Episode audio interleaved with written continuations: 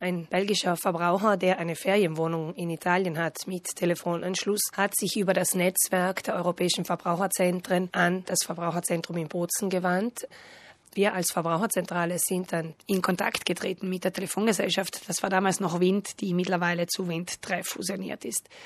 Der Eingriff hat allerdings nichts gebracht. Die Telefongesellschaft bestand darauf, eine Bezahlung per direkter Abbuchung vom Konto ist nur dann möglich, wenn besagtes Konto korrent in Italien ist, also einen IBAN hat, der mit IT beginnt. Das verstößt allerdings gegen geltendes EU-Recht, denn was die Zahlungsdienste innerhalb der EU angeht, gibt es eine Verordnung, die unter anderem darauf abzielt, einen einheitlichen Binnenmarkt auch im Hinblick auf die Zahlungsdienste zu schaffen. Also um diese europäische freie Zirkulation der Menschen, der Waren, der Dienstleistungen zu ermöglichen, braucht es selbstverständlich auch Zahlungsdienste, die in ganz Europa gleich akzeptiert werden. Es nützt mir nichts, wenn ich ein Gut überall kaufen kann und dann Schwierigkeiten damit habe, es auch zu bezahlen.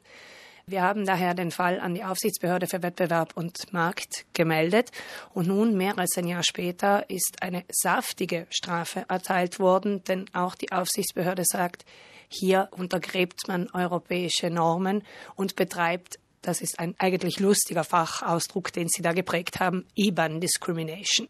Diese geografische Diskriminierung hat die Marktregulierungsbehörde zu den drakonischen Verwaltungsstrafen bewogen, da sie in wesentlichen Punkten nicht dem europäischen Regelwerk entspricht. Insbesondere besagt Artikel 9 dieser Verordnung, dass innerhalb der EU nicht einmal mehr nach dem Herkunftsland eines Kontos gefragt werden darf. Also vorausgesetzt, ich habe ein Konto innerhalb der EU, ist es ganz egal, in welchem Staat dieses Konto eröffnet wurde.